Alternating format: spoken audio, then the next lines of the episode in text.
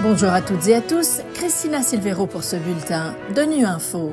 Au menu de l'actualité, le carnage à Gaza doit cesser, exhorte le chef des droits de l'homme de l'ONU. L'ONU et le gouvernement haïtien lancent un plan pour assister 3,6 millions de personnes. Enfin, des journalistes de la RDC tirent les leçons de leur couverture électorale.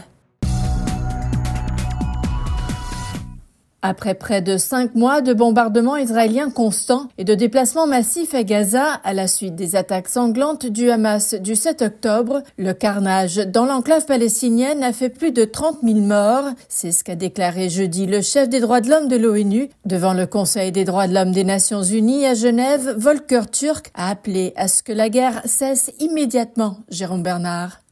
Il semble qu'il n'y ait pas de mots pour décrire les horreurs qui se déroulent sous nos yeux à Gaza. C'est ce qu'a déclaré le haut-commissaire aux droits de l'homme.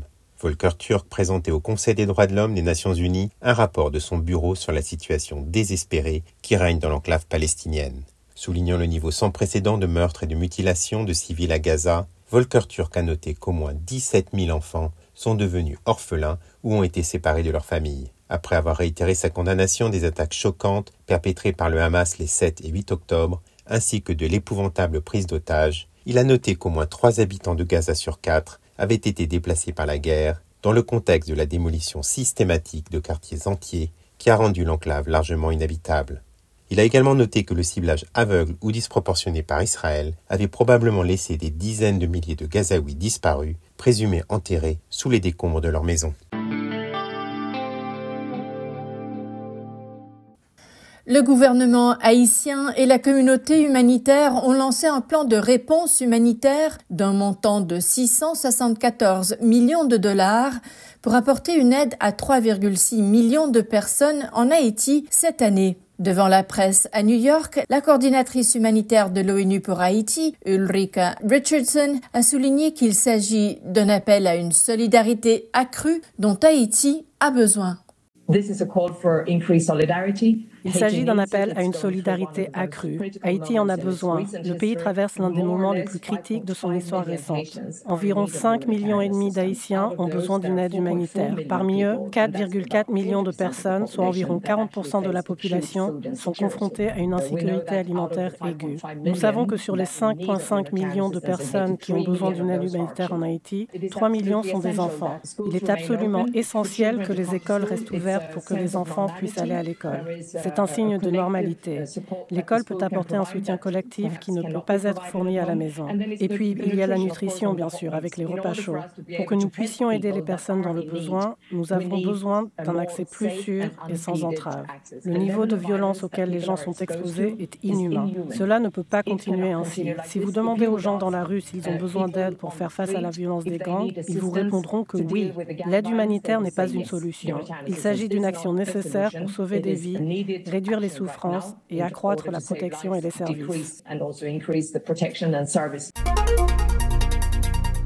Des journalistes de la République démocratique du Congo tirent les leçons de leur couverture en période électorale une cinquantaine de journalistes de Kananga et de cinq territoires du Kasaï central participent à une session de quatre jours organisée avec l'appui de l'UNESCO, du PNUD et de NUFAM. Selon Joseph Potopoto, le spécialiste des programmes de communication à l'UNESCO et facilitateur, cette formation est initiée pour évaluer la couverture des dernières élections et corriger les dérapages relevés pour une amélioration aux prochaines échéances. C'est une activité post-électorale qui a été voulue dans le cadre de l'évaluation de la pratique du journalisme en période électorale. Nous avons fait une analyse critique de la manière dont les journalistes ont couvert des élections ici. Et on s'est rendu compte qu'il y avait beaucoup de dérapages, qu'il y avait beaucoup de ratés sur le plan professionnel. Après cette analyse critique, nous avons essayé de réfléchir ensemble pour que dans l'avenir, ce genre de pratiques ne se répètent plus. C'est ainsi que nous avons discuté sur la planification de la couverture électorale. Les journalistes doivent avoir une bonne connaissance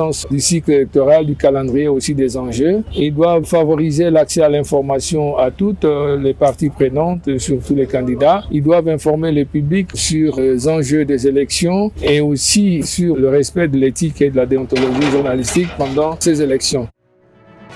Voilà, fin de ce bulletin de Nu Info. Merci de votre fidélité. À bientôt.